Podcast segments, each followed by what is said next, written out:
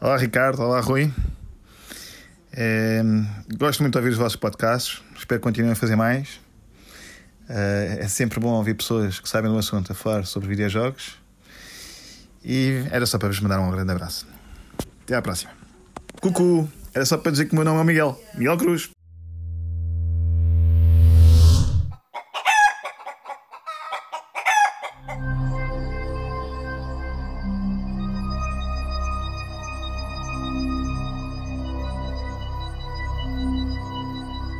Olá a todos, bem-vindos ao quinto episódio do Split Chicken. Eu sou o Ricardo Correia, comigo mais uma vez e como sempre tenho o Rui Parreira, que uh, enquanto ouve isto está de férias. Eu amaldiçoo por isso, com cheio de inveja, mas é verdade. Uh, Rui. é verdade, eu estou de férias, mas uh, vim aqui de propósito gravar uh, contigo o podcast. Ou então não, quem viu, quem ouviu o fim do, do, do, quarto sabe que estamos a gravar dois podcasts de seguida, dividimos os temas basicamente por dois podcasts. E é isso, vamos começar este podcast com sabor a férias. e é. acho que o primeiro tema que tu queres falar é um bocadinho. É, é por acaso é? engraçado, é? falarmos precisamente de férias. Uh, só por curiosidade, queres partilhar onde é que tu estás enquanto ouvimos isto? Sim, eu estou eh, no sítio se calhar vai causar alguma inveja, mas eu este ano disse à minha mulher assim: eu quero ter férias, quero ter uma semana, férias, como já não temos há uns, uns anos. E então, uh, como a gente costuma ir muitos anos, muitas vezes para o Algarve, decidimos, é pá, vamos um bocadinho mais para baixo e vamos para o sul de Espanha. E eu neste momento estou, uh, espero eu chegar lá então no momento em que grave isto. Uh, ou pelo menos, se vocês estão a ouvir este podcast, que ele vai ficar programado, aconteça-me o que acontecer. Portanto, o avião, não vou de avião, mas pode cair o avião com o podcast vocês vão ouvir. E este pode ser o último testemunho que vocês vão ouvir de mim. Ah, ah, isto é que é ser dramático, Ricardo, brutal. Ah, isto é uma cápsula de tempo, uma, uma, vai valer muito dinheiro daqui a uns anos isto acontecer. Bom, virar a boca para lá. Vou estar no sul de Espanha, em Granada, ok? Arredores de Granada, um hotelzinho que alugámos com, com um casal, uh, com, com, os meus. Como é que se diz? Um, Compadres? Compadres, exatamente, os padrinhos da minha filha. E vamos uh, provavelmente dar um saltinho a Marrocos, que a minha filha quer, e é por aí, vamos andar. Bem, uh, Curiosamente. Estás a ouvir de fundo o teu filhote, coitadinha. Coitadinho, tossir, o é? mais pequenote é. está, está com tosse, isto são as alergias. Mas Muito tu falas bem. em férias e, e, uhum. e, por acaso vem mesmo, vem mesmo ao caso um tema que andamos aqui há um tempo, que já desabafámos muito um com o outro nestes claro. anos que nos conhecemos, mas que é uh, a carolice que estes hobbies têm de, de, de continuar a acompanhar os videojogos de forma amadora, porque, porque dedicamos muito tempo livre a isto e não temos retorno financeiro. Um, Fala por e... ti, meu amigo. Estou a brincar. E por acaso agora até tenho, já viste? Já viste? Não, mas, é, é, mas eu posso-vos contar, posso contar essa história e às pessoas que não conhecem o meu percurso é exatamente sobre o tema que vamos falar agora. A Carolice, eh, as concessões é, e o eh, impacto, o impacto, impacto que isso tem é? na família, não é? Yeah. Uh, que é que queres eh, falar? Eu tenho histórias que posso contar como transformei um hobby em profissão pela necessidade. De... Eh, olha, eu por acaso, bah. continuando a história das férias, posso dizer que em, em 2014 e 2015, as, isto desta, das alterações que tu fazes por causa deste hobby é o facto de que hum, as minhas férias nesses dois anos, no verão, foram foram na Gamescom, portanto, eu e a minha mulher e mais, e mais, mais algumas pessoas do Rubber fomos passar férias a Colónia para poder acompanhar a Gamescom. Portanto, obviamente, quando regressámos, precisávamos de férias das nossas férias. Ok, mas e... é assim. Tu, tu, tens a sorte que eu não tenho, no bom sentido. Tens uma, uma esposa gamer que acompanha a indústria contigo. Eu, não, eu, tenho, eu tenho realmente este impacto, não é? que é justificar-me a, eh, a minha ausência para fazer estas coisas, não é? Sim, é muito mais. Sim, não queria seja, conseguir aqui... convencer a minha mulher a ir à Gamescom comigo. Sim, olha, em vez, de, em vez de irmos de férias para a praia, vamos eh, passar uh, sete dias fechados dentro de, de da Gamescom. Uh... Esquece. Epá, isso, pronto, por acaso foi um impacto, mas realmente repara que é um, o hobby que acabou por ter impacto na família, não só porque para fazer isto de forma completamente amadora e mesmo a cobertura que fizemos para o Observador foi completamente pro bono. E portanto, houve ali um investimento nosso eh, que te, que te é familiar de certeza, não é? O, o, tempo que investes, o dinheiro que investes, essas coisas todas que investes, uh, pelo amor ao hobby. Claro, claro que sim. Um, eu posso dizer que eu comecei esta brincadeira dos videojogos há 20 anos e fundei o PT Gamers com uns amigos pá, e saímos completamente do bolso, todos os recursos, né? Uh, não é? o bolso é, é dinheiro e é o tempo uh, todos os recursos que tínhamos uh, para alojar o site e essas coisas, e depois o tempo que tínhamos de despender. Tu, tu não consegues fazer uma análise de um jogo. Como é que tu vais dizer, por exemplo, à tua namorada, na, na altura em que eu comecei, ainda não tinha casado, um, que é pá, eu hoje não podemos sair, ou não sei o quê, porque tenho que analisar jogos, ou tenho que jogar um jogo. Pá, é difícil, é difícil. E foram 5 anos nessa perspectiva de pá, isto tem potencial, isto pode crescer, eventualmente poderá dar alguma coisa, mas tu sabes, ou não queres saber que no interior não vai dar nada. Tu queres é ter uma justificação plausível que justifique aquilo em que tu acreditas. Que poderá ter, no meu caso teve. Muito pouca é, gente. Por acaso, digo, por acaso a minha gênese foi exatamente o inverso. Foi, eu já escrevia sozinho sobre videojogos num blog meu que, pá, que escrevia para mim, uh, escrevia sobre música e sobre cinema e televisão também. Escrevia muito sobre videojogos. E quando o Robert Chicken expande a equipa, é a minha mulher que me diz: Olha, atenção, o Robert Chicken está à procura de redatores.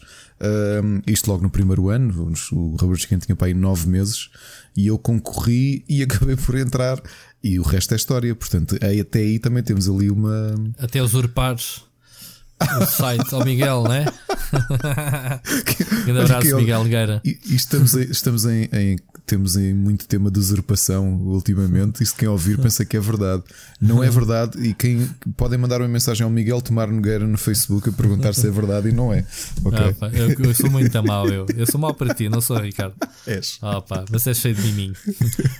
mas pronto, e depois tornou-se aquilo que é a história. A, a, a minha história é um bocado inversa é, é um bocado o. Pá, estamos a fazer isto durante 5 anos. Repara, 5 anos, qualquer projeto hoje em dia amador não consegue estar tantos anos. Se calhar vocês estão, né? mas vocês são homenzitos. Mas pronto, jovens adolescentes em que tu tens aquela fase da pica até arranjares namorada e eventualmente a tua vida profissional mudar, pá, e fartaste de trabalhares e houve problemas eu senti que na altura carreguei o site, sempre acreditei às costas, durante um bocado como tu, já passaste por isso, eu revi-me tanto.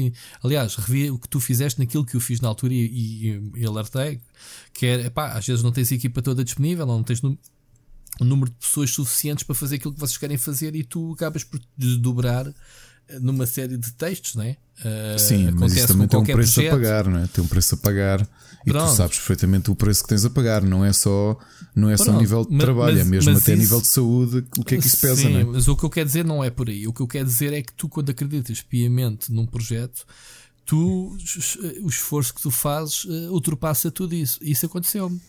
Houve alturas em que éramos três, pronto. O Rubber tem 17 pessoas, a gente éramos três pessoas. Uh, tem 17 não, sim, não reagiste. Sim, sim. Não re... Tens 17? É isso, tem, tem. Estás a brincar? 17 ou 18, sim. sim. Foi por isso que tu não reagiste à minha piada. São... Era piada. Eu não, pensei não, que vocês eram para uns 10. Eu só que te lembravas que já tinha dito não, isso. Não, não, não. É assim, não estão todos no ativo. Mandei para o ar o número. Eu tenho já total outro, mal. Porque tu estavas a dizer que, pronto, na adolescência tens uma pica. Nós temos a sorte de poder dedicar isto, por todo, praticamente todos nós temos carreiras. Tem um lado negativo a um lado inverso, que é o fato também já, já estarmos todos nos 30 e 40, mas, uh, depois a, a, família, não é? Depois, mas, olha agora mas, o caso do Marco e da Maria João, sim, que sim, são dois membros do Rubber e estão prestes a ser pais.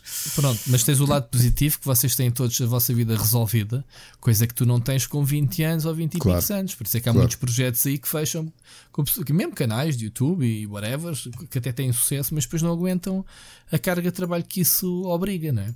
Pronto, o que é que acontece? Eu, com 5 anos deste projeto PT Gamers, houve uma empresa que apostou em nós, que disse que tínhamos potencial, deu-nos um back-office, deu-nos tudo. Obviamente tivemos que entregar o ouro ao bandido, né? vendemos alma ao, ao demónio, como se costuma dizer, entregámos as chaves do projeto.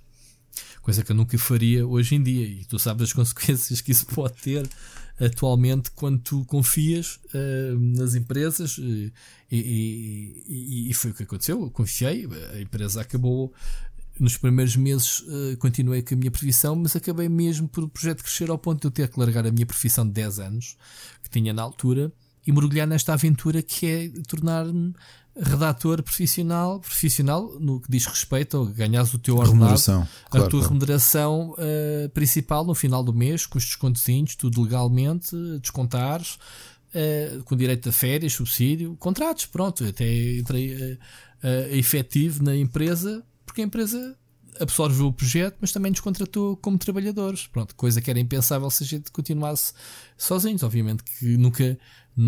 Tu eu tinha na altura, sei lá, 24, 20, entretanto já me tinha casado quando transformei. Ah, já tinha, já me tinha casado, sim. Foi no ano em que nasceu a minha filha, ainda por cima que eu tomei esta decisão. Foi em 2005. Ou seja, o site nasceu em 99 e em 2005, com quase 6 anos, não sei se já tínhamos feito 6 anos, mas com 5 anos, vai, eu costumo fazer a conta dos 5 anos. Um, eu larguei a minha profissão, acabado da minha filha nascer, epá, conversei com a minha mulher, obviamente a tal, o tal impacto que tem. Pá, e ela dizia: as condições são estas, vou receber este por mês, tenho esta. Já, estamos, já temos esta ligação com a empresa há, há bastante tempo, há uns meses. Pá, ele quer que eu vá para lá desenvolver o projeto porque notei que a pessoa em questão era mais apaixonada pelo projeto. Sabes, tu és apaixonado pelo que é teu e ele tornou-se obcecado por ser um projeto barra brinquedo para ele. Estás a ver esse tipo de pessoa? Ou seja, o gajo pegavas numa ideia, amplificava-te amplificava a ideia por 10 vezes e tornava-se completamente uh, maníaco. E às vezes chegava a ser chato, tipo à noite ou no fim de semana que tu querias descansar um bocadinho ou não tens tanta ligação, porque lá está, cumprias um horário e para ele não havia essa barreira. Tipo, não lhe cabia na cabeça que a gente já durante tantos anos trabalhávamos sábados, domingos, feriados, que era o nosso tempo livre, como é que agora tínhamos largado isso porque tínhamos começado a trabalhar a tempo inteiro? Estás a ver essa psicose, claro, essa psicose que bateu ao início até, até me adaptar. Pronto. O que é certo é que não só eu fui para a empresa, como foi o meu colega, fundador. Ainda contratámos outra pessoa que, que neste momento está muito bem na vida, que é o Paulo Breira, não sei se tu conheces. Uh, não, não. Tem uma série de projetos que ninguém internacionais em termos de website ninguém sabe que é português. Uh, posso dar o exemplo do MMO Bomb, que é um site mais ah, tu me contas a história toda dele. Não, sim, é um sim, sim, site sim, sim. e o homem, pronto, o gajo desenrascou-se bem. Esse é um dos projetos conhecidos dele. E epá, ainda tínhamos a equipa que fazia projetos na altura para essa empresa que ficaram totalmente à nossa disposição em termos de gráfico, em termos de programação, portanto, um engenheiro e um designer, ainda tínhamos um técnico de redes para a segurança do site e não sei o que. Portanto, a equipa de PT Gamer chegou a crescer a, a sete pessoas, tendo em conta uh, uma rapariga que também contratámos para fazer uh, na área dos vídeos, apostámos muitos vídeos na era para YouTube. Portanto, tu conheces, não é, não é para descobrir o que sim, sim, sim, sim. Isto para dizer o que, que. O que é curioso é que vocês tiveram, tiveram um número de funcionários, por exemplo, que eu acho que um IGN Eurogamer não tem nos dias de hoje, não é? Mas tivemos na altura, sim. E, e repara, se veio a crise, para, para, dar um contexto, eh, o projeto acabou por causa da crise. Um, porquê? É porque uma das pessoas que financiava o projeto, que era neste caso a mulher dessa pessoa, é um dos irmãos Teixeira Eduardo. Portanto, estás a ver, crise, construção civil, uhum, claro. abalou e pronto, eles assustaram-se. Isto, como ele queria o projeto limpo, nunca aceitou publicidades, ninguém. E, e pronto, e era basicamente investir, investir, investir. Retorno era quando ele lhe apetecesse, ele não precisava na altura quando tu tens uma, alguém da família Sim. que é um dos irmãos de Teixeira Duarte, não vais pensar em contenções. Mas, mas oh, Rui, agora, caso... a questão é: tu, tu, conseguiste ter essa sorte e entretanto eh, nós sabemos e, e tem, acho que temos uma entrevista muito porreira com o Matia te fez, acho que já no. No, na última tentativa da Big Gamer existir, que já está, lá estavas tu, lembras-te não, não lembras de uma entrevista? Ou não. da Big Gamer fechar? Lembras-te de uma, uma entrevista muito grande que o Matia te fez? Uh, escrita? Não me lembro. Escrita, sim, sim, muito, muito grande. E eu respondi e, por escrita? Uh, não, acho que foi por chamada, mas é, é, é uma entrevista publicada. Tens que me passar e... o link disso depois. Não me lembro, juro-te. E é curioso que tu passaste por esses sistemas todos, não é? Que foi, isto foi a tua Sim. vida, não era um hobby. Sim. Mas quando a uh, Big Gamer termina e o teu vínculo com a Goody também, tu isso acabas. Depois, isso já foi, foi a parte 2 do meu pesadelo. Depois, mas é? tu, tu sentes que queres continuar ligado e, portanto, fazes disto, voltas ao espírito hobby. Não é que isto é uma luta que tu tens, é uma paixão que tens que marcou a tua vida toda e tu oh, não Ricardo, queres desligar-te. Não oh, é? Ricardo, oh, Ricardo, eu desde que comecei e me transformei em profissional do PT Games nesta pequena história, profissionalmente eu não fiz mais nada. E portanto, de 2005 para 2019 são quantos anos? De 2005 a 2019, sim, exato. São 14 anos, portanto, não foi uma aventurazita e, e transformar em hobby.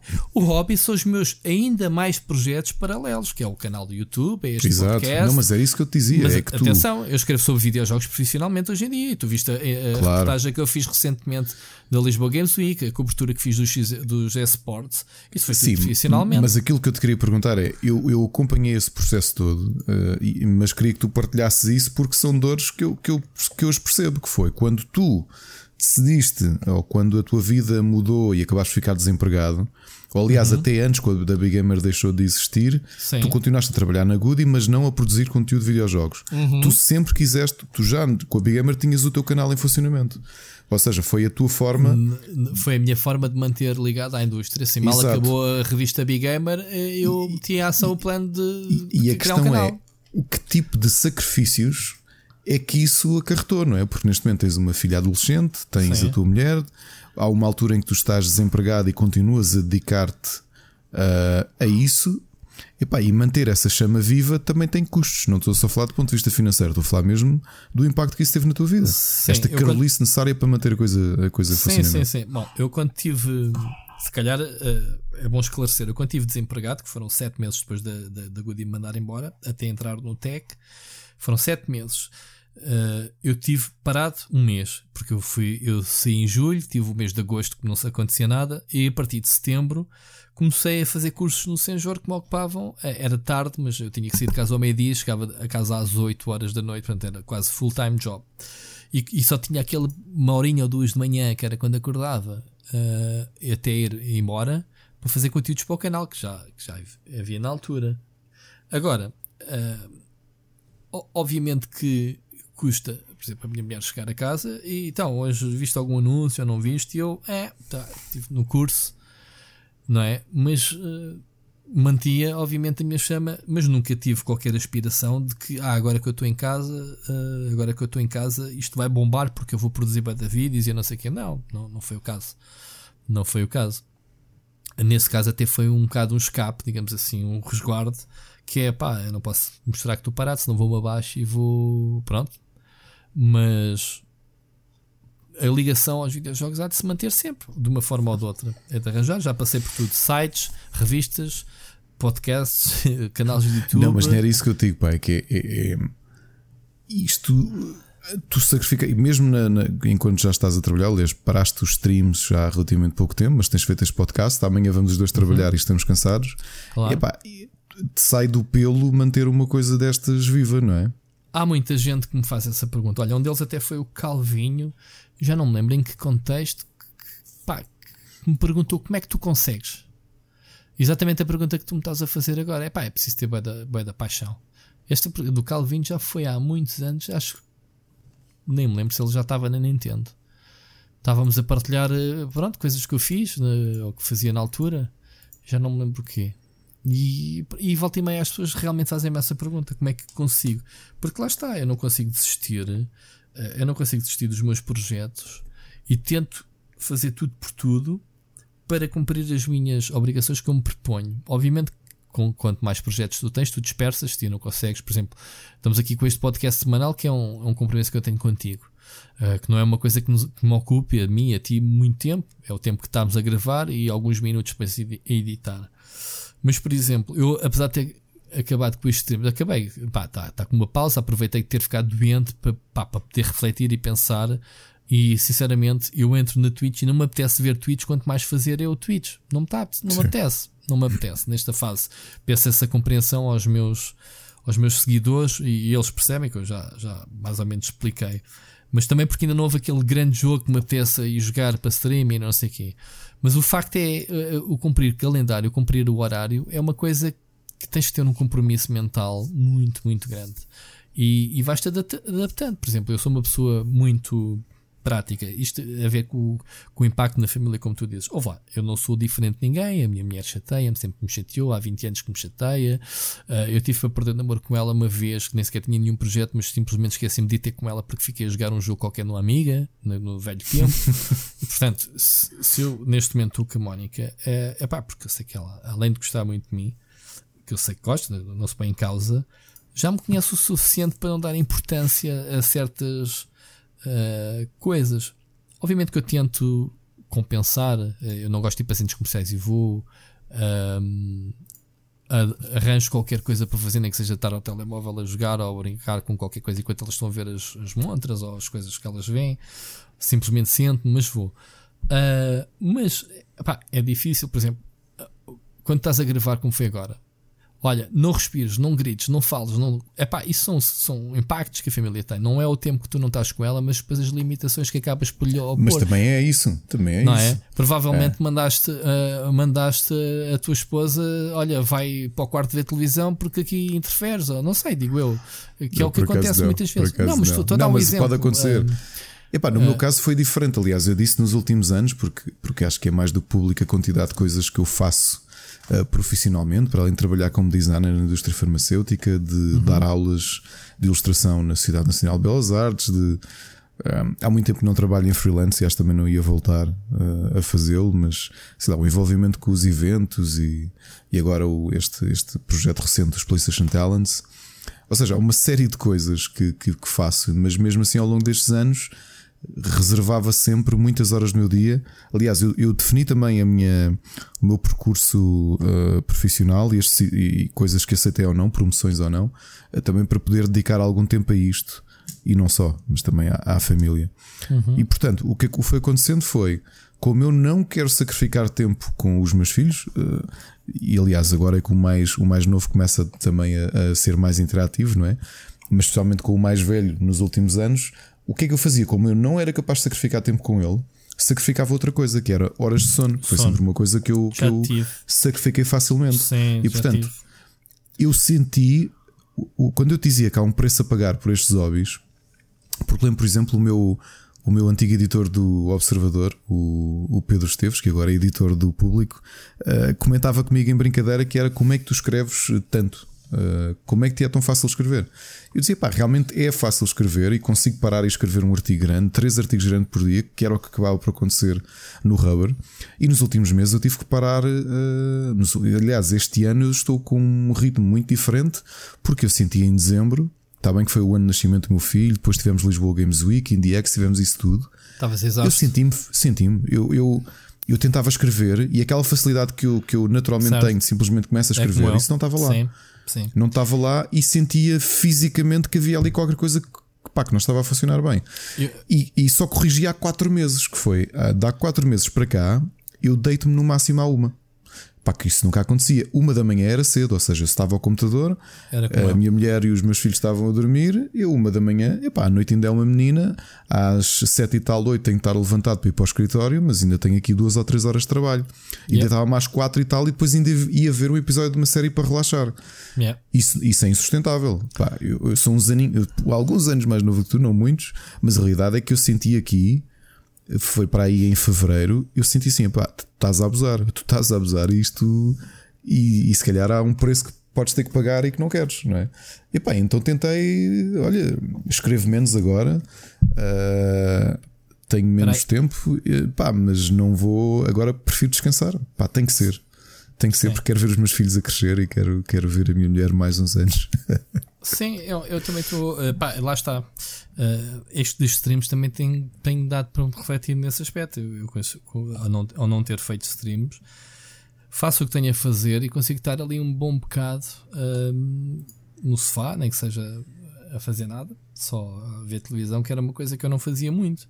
Porque repara, quando eu, o meu ritmo que era fazer stream às 11 todos os dias, mas epá, eu tinha o canal para manter ainda tinha que jogar os jogos. Pá, é mesmo? Como é que é possível? Uma pessoa que tem um full-time job 9 to 6, quer dizer, sim, eu não chego a casa antes das 8. Como é que eu consigo das 8 às 11 da noite e às 11 da noite tinha que me estar sentado para fazer stream, estar um bocado com a família, jantar, ainda jogar qualquer coisa de um jogo qualquer, para depois ter, percebes?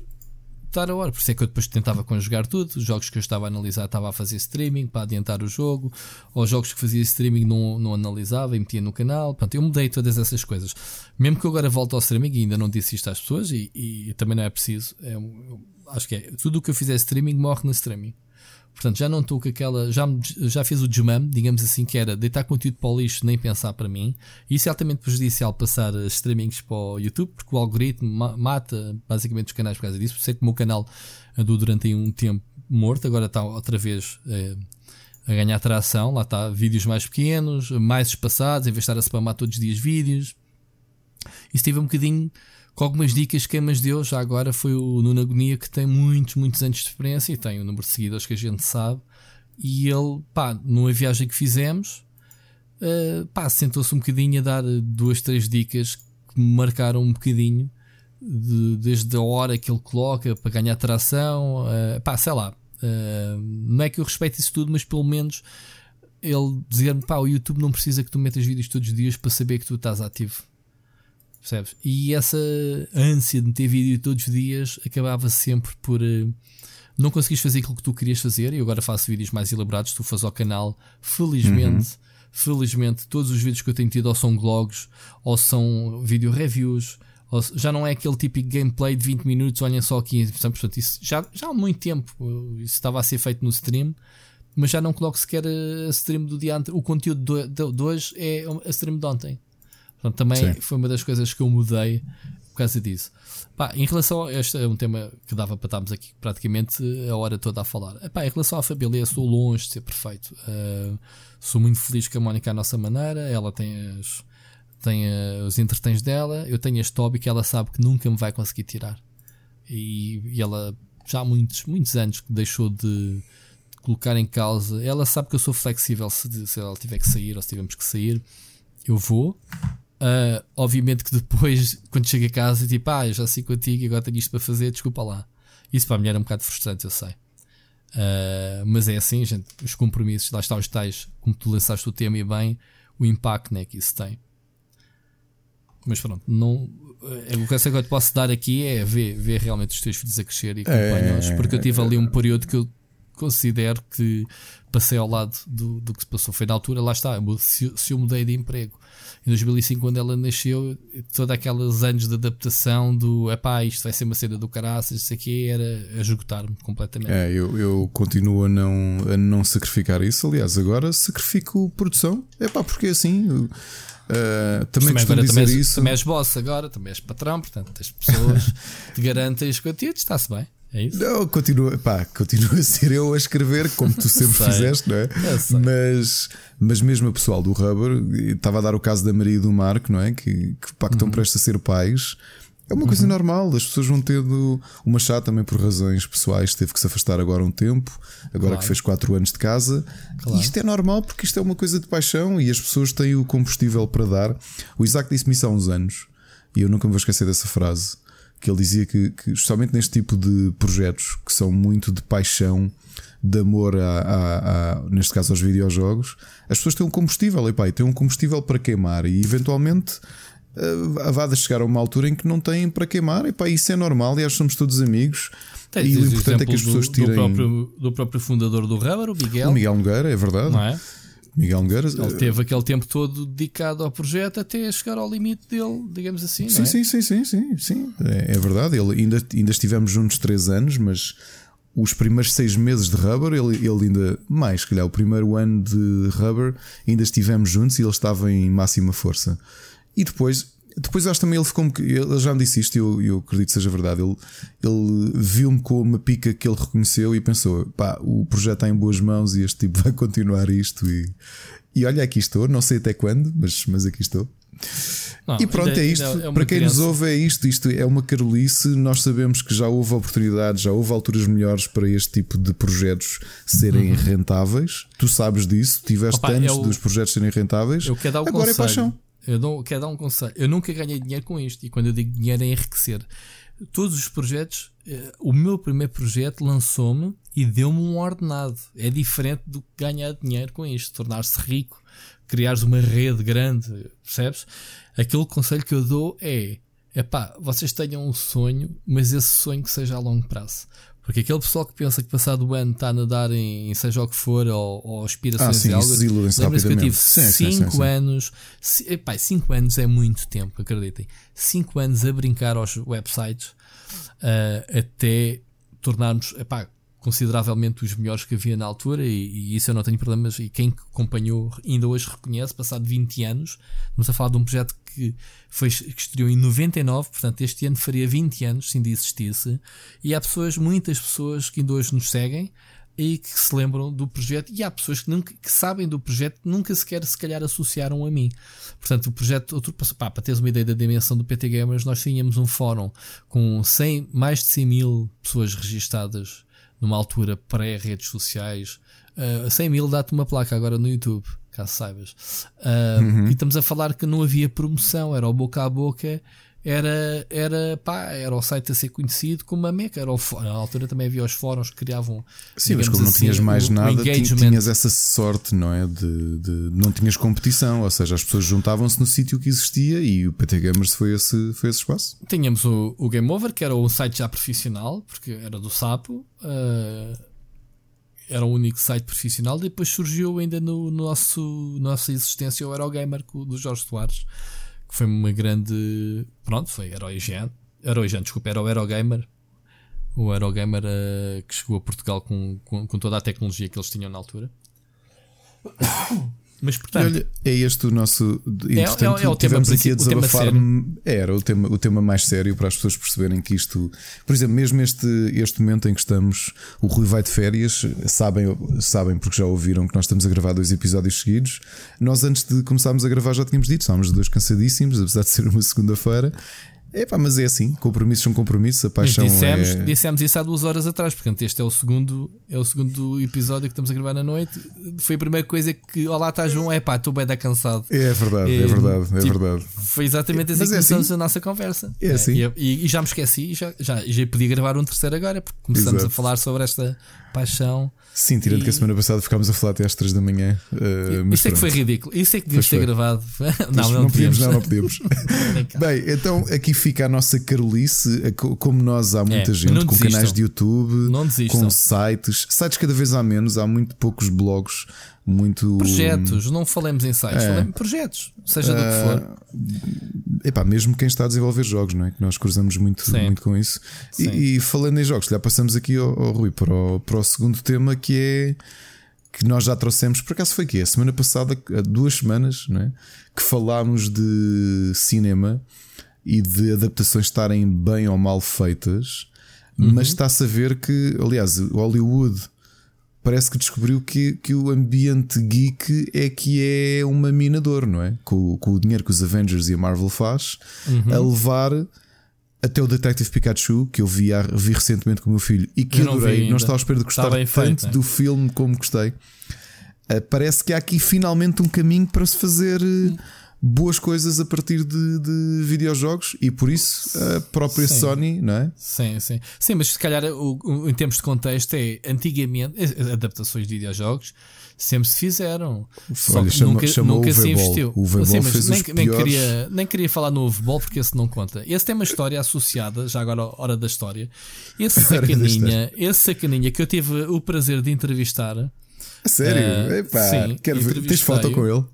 Vais ter que partilhar foto não, Não, não, não foi pessoal, foi por mal. Foi por okay. mal. Uh, eu até, até foi um dos primeiros vídeos que eu quis fazer para o canal, era a história dele, e eu tenho o guião disso, só que eu quis dar a edição a um colega meu que trabalhava na Goody, que foi a pessoa que me ensinou e deu a dica, em que ele fez a, a, os primeiros minutos, aquilo está péssimo, mas eu tenho o guião da história dele e como é que o gajo conseguiu enganar um, a Associação Cinematográfica Alemã a, a, ganhar fundos em que os tipos não tinham que prestar contas dos resultados, ou seja, se sacavas a massa uh, às entidades governamentais de apoio ao cinema. E não interessa o resultado, quer dizer, tu mostravas o projeto, fazias realmente o filme, desde que fizesses o filme, estava-se bem. Ou seja, tu não tinhas que mostrar eh, as contas que esse filme rendeu para depois candidatares ao próximo. Ah pá, enquanto, essa, enquanto essa lei se manteve na Alemanha, o homem fez os então, filmes que então, quis. Mas pá, não, eh, novamente, corrijam-me se for o caso, mas hum. tanto o ICAM como o novo ICA não Sim. é um bocado isso? Tu recebes os financiamentos que tiveres de receber. Claro que aquilo tá, normalmente é sempre dado aos mesmos, não é? Aos amigos. Mas tu não precisas ser lucrativo, só precisas fazer o filme. Lembra-te do, do, do, João César Monteiro. Estamos a falar Com o Branca de Neve. Pois, tens razão. Sim, e ele fez um filme com um ecrã preto para, para fazer uma crítica à sociedade Exato. desse aspecto. Pronto, e o futebol, pouco nos interessa, ele é tão preguiçoso que os argumentos já estavam escritos pelos jogos, meu. O gajo ia buscar atores, pagavas. Pá, eu não consigo, consigo, perceber é como é que houve muitos atores que até conhecidos que iam na conversa dele de entrarem nos projetos. O que é que ele fez? Ele fez o bem. Blood Rain, fez dois filmes do Blood Rain, não foi? Fez. Sabes que eu vi esses dois filmes com o meu avô e foi, foi tão mal. Ficamos, porque é que tivemos a ver isto? Eu sempre vi muitos filmes com o meu avô. O meu avô okay. é, foi okay. a pessoa que me introduziu à, banda desenhada e à ficção científica e isso tudo. Okay. E vimos esses dois.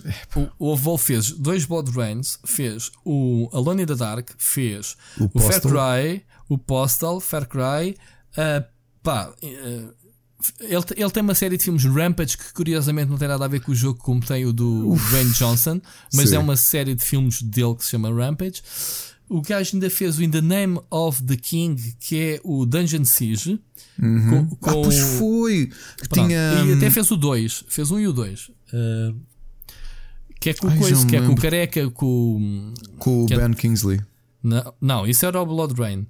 Uh, o mal, ah, Pois era, pois era, pois era. O, o, o, o Dungeon Siege era o, o careca. Não, pera. Não, o que faz não era Jeremy Irons que entrava? Não, esse também entra, mas esse era o mestre. Eu só me estou é a lembrar de, de. É o Jason Statham. Ah, Jason Statham, exato. Sim, que é o camponês do Dungeon Siege. Olha, e o que é que ele fez mais? Epá, não vale a pena listar mais, foi por aí. Ah, fez o, o House of the Dead. Portanto, ele pegou nesses filmes todos e fez adaptações. Mas pronto, em termos de Hollywood, nós temos uma longa história, desde os Tomb Raiders, que até os filmes mais, que mais renderam. Sim, um, até o Super Mario com o Bob Hoskins. Esse foi o primeiro, esse foi o primeiríssimo filme que saiu baseado. É Depois tiveste o Double Dragon, tiveste o Mortal Kombat. O Double Dragon também é tão mau, é com o Mike da Cascos, não é? É tão hum, mau o filme. É. é tão, Mas, é tão e depois tens E depois tens os Resident Evil todos da, da dupla uh, espera, Paul espera. Anderson com Antes a, que digas eu. Pera, pera, hum. pera. Não, não. Resident Evil do Paul Anderson. O Paul Anderson mais a mulher Jugovic, uh, Alice. Pá, é, é, já agora o Double Dragon é mesmo com o Mark, Mark Dacascos e com o Scott Wolf. Não, não, não, pera, eu vou-te só dizer antes que, antes que refiras esse. O meu filme favorito de videojogos, é pá, e provavelmente o meu filme de combate favorito de sempre Mortal Kombat de 95 do Paul W.S. Anderson. Eu adoro o filme. É okay, pá, adoro. Eu não estou a dizer que os filmes de Mortal Kombat são maus. Nem sequer estou a dizer que os do Resident Evil são totalmente maus. Há uns melhores que os outros, pronto. Eu por acaso é. não gosto deles, não gosto do Silent Hill. Não eu nem sequer vi o último, do, o último que saiu do, do, do, Resident Evil. Mas agora já sabes que eles vão atacar o, o Monster Hunter. Sim, sim, sim. Eles vi, dois vi, pronto, compraram a licença Epá, e espero que os valores de produção, agora que os que, que os jogos estão em, na berra uh, subam de valores de produção. E exatamente por causa disso, e isto, lá está o contexto extremamente longo, para dizer que a Sony abriu um estúdio, Sim. não é? Ou seja, em vez de eles andarem a vender direitos ou a entregarem, como a Marvel uh, tem feito um bocadinho, uh, com os jogos, por exemplo, como não tem estúdio de videojogos, entregou o Spider-Man à Naughty Dog e agora entregou o Avengers à Square Enix.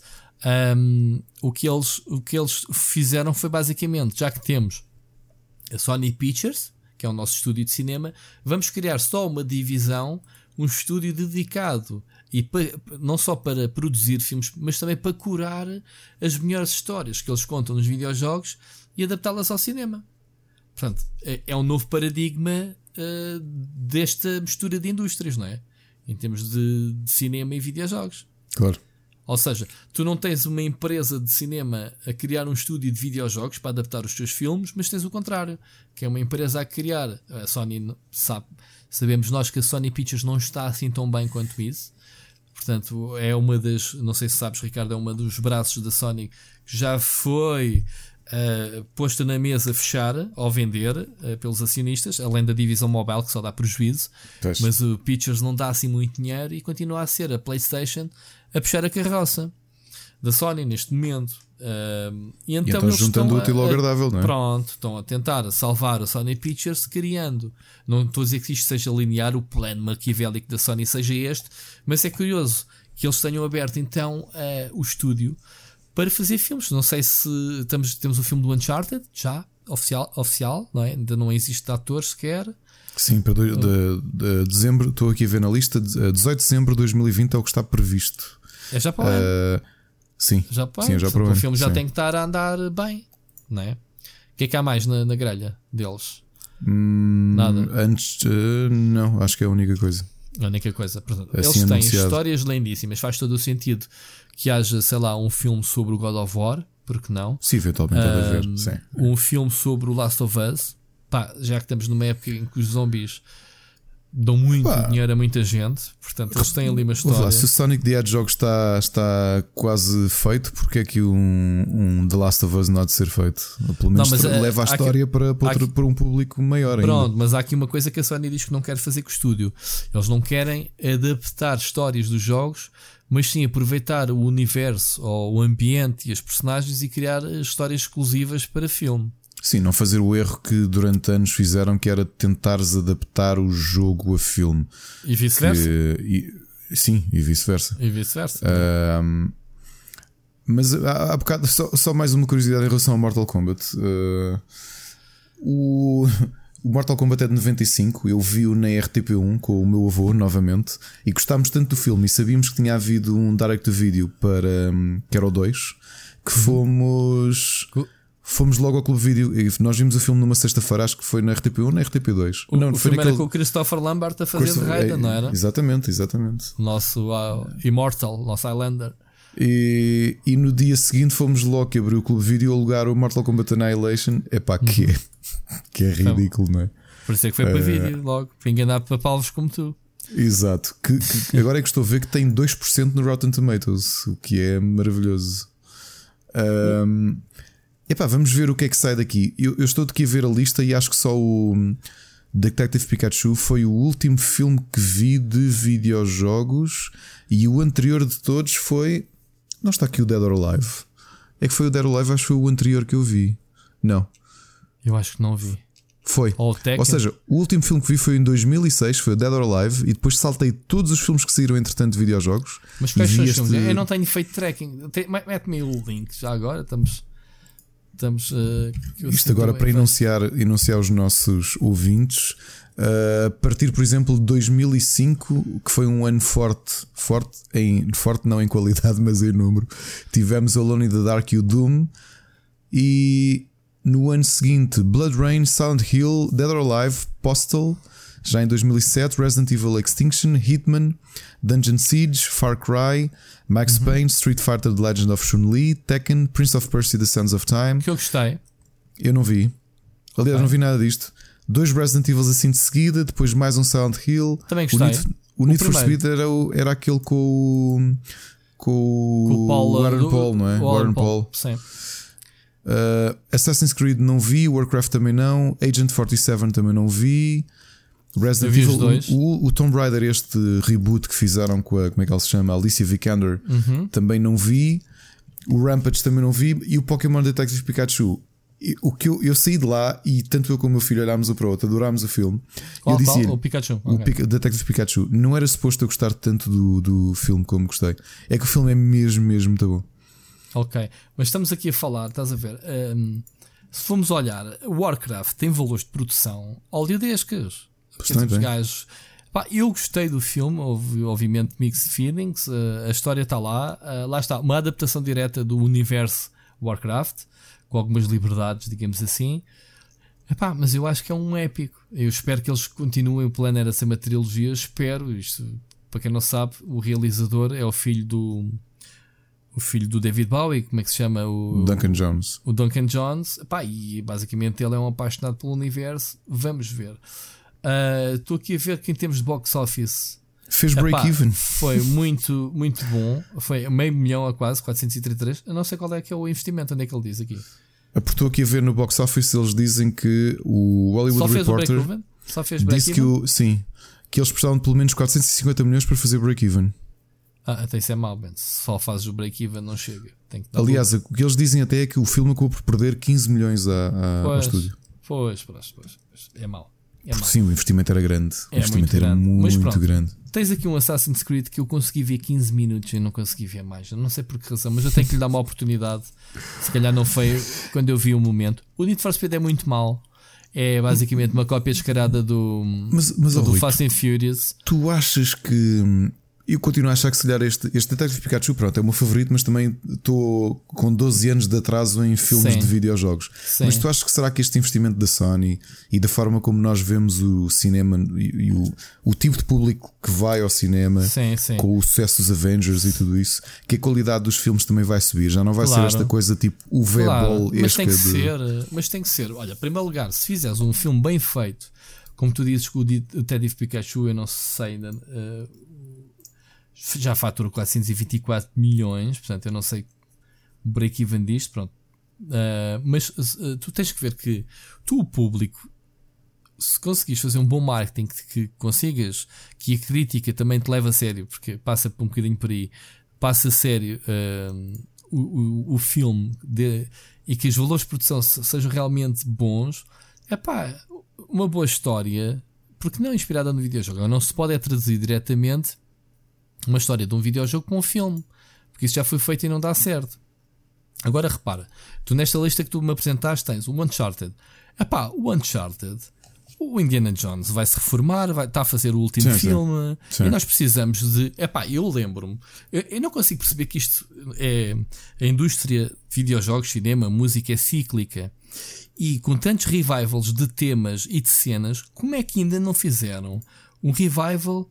Tem surgido aqui e ali, mas o revival dos filmes de Indiana Jones, ou seja, aquele arqueólogo destemido que vai encontrar o tesouro. Onde é que está a joia do Nilo em busca da esmeralda perdida? Ah, onde é que está ah, o.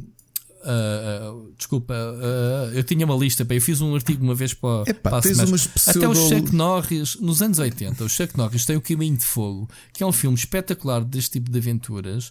Tens o, as Minas do Salmão, pá, que são brutalíssimos. Dentro deste é, é Uncharted. O Uncharted é tudo isso. Portanto, porque não? O filme do Uncharted, para mim, tem tudo É, pode para ocupar esse espaço. Sim, Sim. claro que sim. Aliás, inclusivamente, repara, está aqui previsto para estreia 5 de março de 2021 no filme de Mortal Kombat. Yeah. Epá, eu acredito que, Que é possa um ser. reboot, é?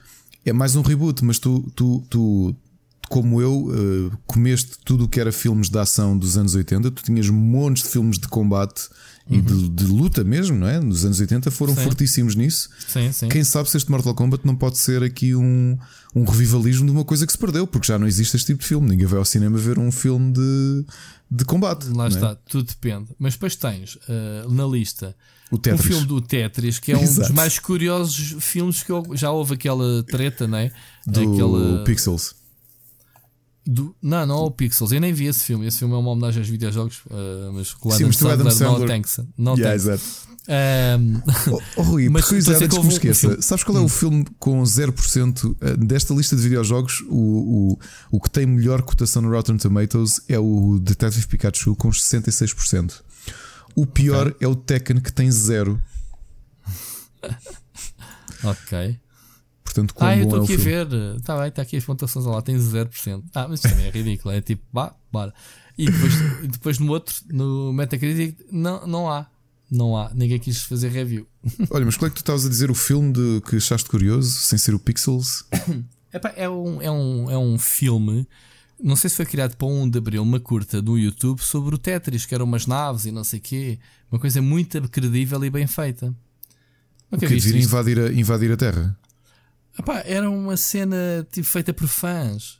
Com o Tetris, bem, que o Tetris, os tetraminós eram naves espaciais. Era uma cena assim bem da louca. Pronto, é ter que passar depois o link. Sim. Pronto, outro, outro filme que está a ser, pelos vistos, nesta lista feito, o Metal Gear Solid. Houve, isto é outra série que está para. Não sei como é que Pois ninguém dá, dá. converteu isto ao cinema, Pois dá. meu. Dá. Tal a complexidade de- de- do tema, da personagem. Tu tens os jogos todos da série para fazeres nem que seja um filme. É, para quem eu também não sabia, o The Division também está aqui Era. em, em o The produção. Division foi anunciado nesta E3 que a Ubisoft, no meio de uma apresentação de jogos, também apresentou projetos ligados ao cinema. Que foi lá um tipo falar que eu até pensei, que lembras? Que eu até pensei Sim. que era um novo MMO, uma expansão, não sei o quê. Uh, a Ubisoft também Sim, está. o tipo do, o tipo do It's Always Sunny in Exatamente. Philadelphia. Pronto.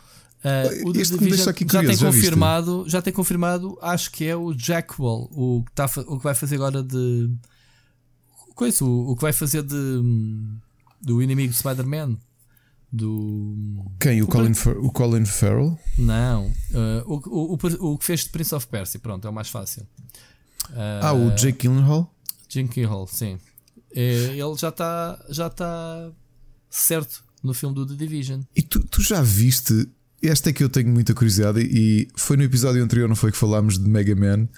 Uhum. Estão a fazer um filme live action do Mega Man. Eu não sei Pai, como é que isto vai ser. Diz-me tu. Eu não sei, não, epá, não sei. Não sei. Não sei porque inclusive eu já vi o, o filme live action do, do Ace Attorney, e, mas pronto, é um filme japonês para o público Existe? japonês. Ah, pois Existe. já vi que está aqui muita coisa japonesa. Sim, nem vamos existe, para a lista japonesa porque é ridículo. Quantidade de filmes. Forbidden Siren, Pokémon. Pokémon também cá muito filme animado. Uh, uma curiosidade que eu tinha escrito quando, quando saiu o Yokai Watch, uh, que escrevi no, no artigo do Observador. O, o filme de Yokai Watch bateu o Star Wars Episódio 7 na, no Japão, na, em box office. Pois, é muito forte, não é? level, é. level 5. e as animações são muito boas, portanto, um, creio que um filme baseado na, nas cutscenes do jogo uh, sejam boas, digo eu. Mas pronto. E pronto, e a Sony atira-se aqui para o, para, o, para o cinema. Mas não, não é de estranhar. Eu, eu acredito que se a fórmula for, for hum, é, tens agora o certo. Zelda com o Netflix, não é? Nintendo com o Netflix é, juntos. E era isso que eu tinha a dizer. A Netflix está aqui a causar alguma, alguma sinergia. Ou, ou, queria dizer a coisa pelo lado positivo, mas a, a, remexer as águas, digamos assim. Na indústria, a presença deles na E3 e não sei o quê. Deles quererem uh, ir buscar público aos videojogos, porque eles defendem que a competição deles é o Fortnite, não é? Exato. Pronto. E então. Um, a Netflix, como tudo, anda a testar as águas. Anda a adaptar o Witcher, que não tem nada a ver com o jogo, mas é pá, não me lixem, é por causa do jogo. Se bem que eles foram à source dos books e do autor, mas foi só porque sim. o sucesso sim, porque, é por causa do o Porque não podem. Não, porque não podem. O, o, o Saprovski licenciou os livros a, a videojogo e não para filme. Claro, Portanto, claro. eles não tinham que ir negociar com a CD Projekt, tinham que ir uh, negociar com o autor. Não, não, isso que eu te estou a dizer é que, obviamente, que o sucesso e a vontade do Netflix prende-se não com os livros, mas sim com, Exatamente, é isso com o hype todo que a série criou. Claro, claro que sim. Um, o que é que acontece? O Netflix está a testar o Castlevania, mas em termos de animação. Não Sim, é? ainda não mas... vi, mas acho que é, é muito bom. Pronto, também já disseram que era muito bom. Olha, mas não vais por aí. Uma série baseada em videojogos que eu adorei e o meu filho adorou e nunca jogou aquilo. O, a nova série da, da Carmen Sandiego é uma grande série de animação. Se não viste ainda, é pá, vê, porque são 10 episódios muito bons. Conheço os jogos antigos e sei o contexto, mas isso sempre foi feito para agradar aos miúdos. É, era uma série de mistério. Não, não, não, não, não digo só isso. É que a série está, está uma boa série, estás a perceber? Tu vês uhum. Está muito bem pensado o contexto, porque há aqui um rebootzinho à história dela, estás a ver? Yeah. Um, e é uma coisa contemporânea. Olha, está para mim ao nível da animação da nova Shira. Isto não falando em videojogos, mas são duas séries que o Netflix fez de animação e que acho que é muito boa. A Shira, uh, a princesa coisa? Sim, a série é muito boa. A animação da Dreamworks, em parceria com a, ah, com a Netflix. Não conhecia duas seasons muito boas mesmo, mas também a Netflix já tinha esse historial de qualidade de produção de animação com a DreamWorks, com o Troll Hunters do uhum. Benicio del Toro e o hum, Bolas, outra adaptação, Voltron, a série que já vai com seis temporadas no Netflix o reboot que fizeram com a DreamWorks. Portanto, há aqui um casamento de a nível estamos de animação. a fazer as nossas recomendações de séries, não é? Ainda não são, porque eu acabei de ver uma há dois dias e ia ser a minha recomendação de séries, mas podemos fazê-la já aqui. Já mas nós, nós não, não temos, nós lançamos sempre que nós temos aqui na nossa, no nosso documento estrutura fixa, que é o que é que andas a jogar, que neste caso o episódio não faz sentido porque estamos a gravar a seguir, uh, e recomendações de filmes, séries, ainda um ou outro nós recomendamos, mas isto devia Sim. ser todas as semanas fazer um ponto de situação. Pois devia, até porque não sei quanto a ti, mas eu vejo muita eu, eu consumo muitas séries. Eu também. Pá, eu olha, até tenho que anotar para não me esquecer. Olha, há dois dias acabei o VIP do HBO que é uma série de comédia pá, que ganhou os Emmys quase todos na, na, nos últimos anos, que é okay. é com a Julia Dreyfus do, do, do Seinfeld. Ok. Em que ela é começa como vice-presidente da América e depois, pronto, acontecem coisas ao longo de sete temporadas. A, a, a série esteve em hiato dois anos porque a atriz, a Julia, teve cancro da mama e okay. filmaram a última série, portanto, aquilo série da HBO, 10 episódios cada, cada season. É, E eu percebi, comecei a vê-la para aí há 4 anos, vi tudo seguido e é, percebi porque é que era porque é que todos os anos ganhava prémios de melhor série de humor, porque é um humor é político. Imagina o West Wing do Aaron Sorkin, mas pá, com uma dose de humor eh, brutal e está muito bem escrito. Acabou, curiosamente, na noite do penúltimo episódio de Game of Thrones, portanto, para muita gente aquilo passou completamente ao lado. Okay. O que é que eu decidi fazer? Rever a série toda para antes de ver a sétima season. Epá, e acabei na outra noite e não vos posso aconselhar mais. Se gostam de comédia e gostam de política, vejam VIP no HBO. É muito, muito, muito bom. E fiquei com ressaca de séries. Eu, aliás, seria o que estaríamos a fazer se não estivéssemos a gravar este podcast: era ver a segunda temporada do Dark, a série de Netflix de ficção científica alemã. Tenho que ver. Comecei a ver é o primeiro muito... episódio, mas Gostaste? quero muita atenção. Muita Epá, atenção. Eu estava. Falámos nisso no podcast até do Papo Seco e eu expliquei que. Uh, requer uma dose de concentração, não só pela história que já percebi que é boeda complexa, é, mas por é. ser uma série alemã, tu não podes desviar a cara para o lado e continuares a ver diálogos, a ouvir, como fazes numa série inglesa, tens de estar a olhar constantemente para o ecrã, uh, para as legendas, né, para perceber. Epá, o que eu posso dizer? Fala... É, é, a Mónica está a ver a série contigo ou estás a ver não, sozinho? Não, não. Epá, sabes porquê? Porque uma coisa que nós sentimos quando vimos a primeira temporada é que ajuda muito teres alguém ao pé de ti. Porque a história é tão complexa, ou tu vais falando, anotando é? coisas num, num bloco de notas, ou vais conversando. Okay. Porque, porque olha, começa, começamos a ver a segunda temporada e estávamos. Pá, tivemos que ver aquele resumo que o Netflix faz do olha, isto sim, aconteceu sim, na sim. primeira temporada. Sim, porque estávamos completamente perdidos, tipo, não sabíamos é, não. quem era quem. Yeah. Eh, eu estou a ver com ela Chernobyl, pronto, é a série que tem na ah, pá, muito boa. É, muito, mas já vimos boa. três episódios, são cinco, né? Ou seis. Sim, sim, sim. Pronto, temos andado a ver aos bocadinhos no, no nosso tempo, agora nas férias, se calhar vamos acelerar.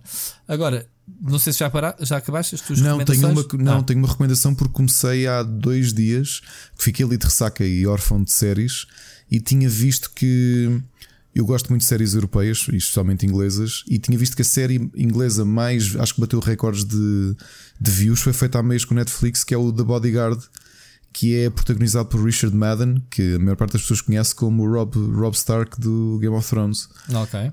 Que ele é o guarda-costas de uma ministra uh, britânica e é uma história. Ele era, ele tinha sido soldado no Afeganistão e logo no início ele consegue impedir um atentado terrorista islâmico no, no comboio onde está com os filhos.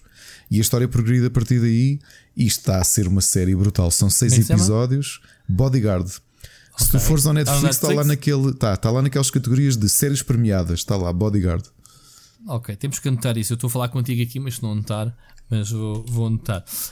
Um, eu, por acaso, Bodyguard, com a experiência do, do filme do Kevin Costner, não Exato, tenho vontade de ver nada que tenha nome Bodyguard. Mas pronto.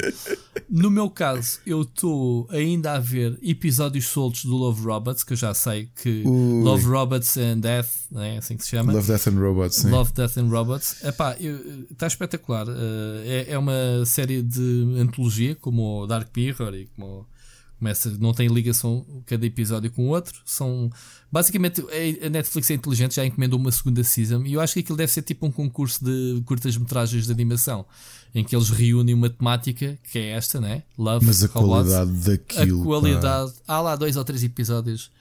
Uh, um episódio que me fez impressão como nunca nenhuma banda, nenhuma, nenhuma, nenhum filme de animação me fez. Que foi um episódio sem querer dar spoilers, porque cada episódio é uma história contida em si. Uh, há um episódio que tu falaste, já não sei onde, que foi dos lobisomens, que a qualidade é espetacular. O do Afeganistão. Do é espetacular, mas a história é meia. Pronto, uh, em termos de, de, de, animações dos lobisomens e não sei o quê. Uh, mas aquele que me fez impressão foi aquela da, da mulher perdida no espaço que se separa. Ah, o, o Gravity. O Gravity. Esse, sim, ela, sim, aquilo sim. que ela faz para, para, pronto, para se salvar. Tá muito é, bom. pessoal, está do caraças. É uma tá série que eu recomendo. Sabes uma curiosidade sobre essa série? Eu estava aqui a almoçar com o Johnny em casa uhum, uhum. e estávamos a dizer, pá, lembras-te daquele terceiro, terceira curta, tal e ele? Está-me ele a dizer, eu, não, essa não é a terceira curta, essa é a décima. Ah, porque não vês pela ordem, não é? Não, não, não, não. A ah. Netflix experimentou com o Love, Death and Robots uma coisa que nunca tinha feito, que é como a série antológica, é antológica. eles tentaram criar perfis, perfis de utilizador e criaram o algoritmo reconfigurou a ordem dos episódios mediante o tipo de pessoa que estava a ver. Faz sentido. Até podem fazer isso com o Dark Mirror. Não, não... Sim, o Black Mirror, sim, podem fazer não, perfeitamente. Mas foi engraçado o teste que eles fizeram de tentar criar-te um perfil de utilizador e organizar-te a série de forma a que tu a que esteja mais dentro daquilo que tu que, tu, que tu potencialmente podes gostar. Essa sim, pá, eu acho que é obrigatório. Também é daquelas que eu toda a gente pá, vê Love, Death and Robots. Porque é... A Netflix tem feito outras experiências, ainda aqui há dias escrevi que eles têm um, um dia por ano chamado Hack Day, um, que é dedicado a, aos funcionários apresentarem ideias uh, inovadoras e, sobretudo, tecnologia para a plataforma. E um dos projetos que mais se destacou foi o Rumble, sabias? Ou seja, um, o, ver uh, filmes em que as explosões nos telemóveis te treme como se estivesse ah. a jogar na PlayStation. Pai, yeah. tiveste aquela experiência do Black Mirror, aquele mini-filme interativo, sim, sim. o Bandersnatch, não é? Sim, sim, sim. Mas isso faz-me lembrar os livros do, do, do, Ian, do, do, fighting, do Ian Livingstone. Do Ian Livingstone e o Steve, o Steve Jackson, né? Steve Jackson. Epá, mas é engraçado que para muita gente aquilo foi uma coisa completamente inovadora que nunca Sim, pensaram. Claro, e quando claro. tens, pá, tem, tiveste livros, não é? Os claro, Fighting Fantasy. Eu por causa disso não gostei assim tanto. Não, porque a história era. Eu vi com a minha mulher e, e ela andou ali a enrolar e já. Ela meio já dizia assim: é pá, desliga essa porcaria que isso não sai, não sai do mesmo sítio, já não estou a gostar nada. Ela desistou. E pronto, eu também não estava a achar grande piada, sinceramente. Ora bem, outra série, uh, e se calhar acelerando um bocadinho mais, que é para a gente falar de outros temas ainda. Uh, comecei a ver 3%, mas não tenho eh, opinião formada. É uma série brasileira. É uma série brasileira, pois. Já vai na terceira season, mas eu ainda estou na primeira, no fim, mas ainda não percebi o conceito, o big picture da cena.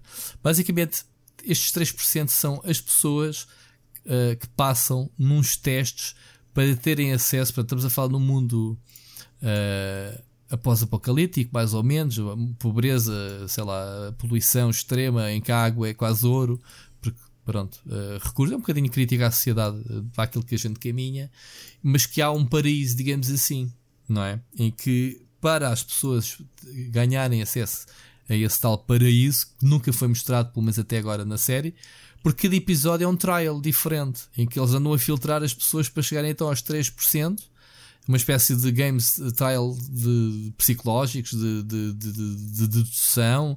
Depois tem ali mistérios, tem algum, algumas violência, digamos assim.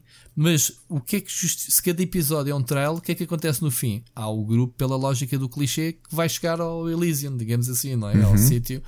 Mas só que aquilo já vai na terceira season. Portanto, qual é o que é o twist ainda não descobri. Há ali uns mistérios, como uma outra personagem. Depois as personagens até têm alguma riqueza.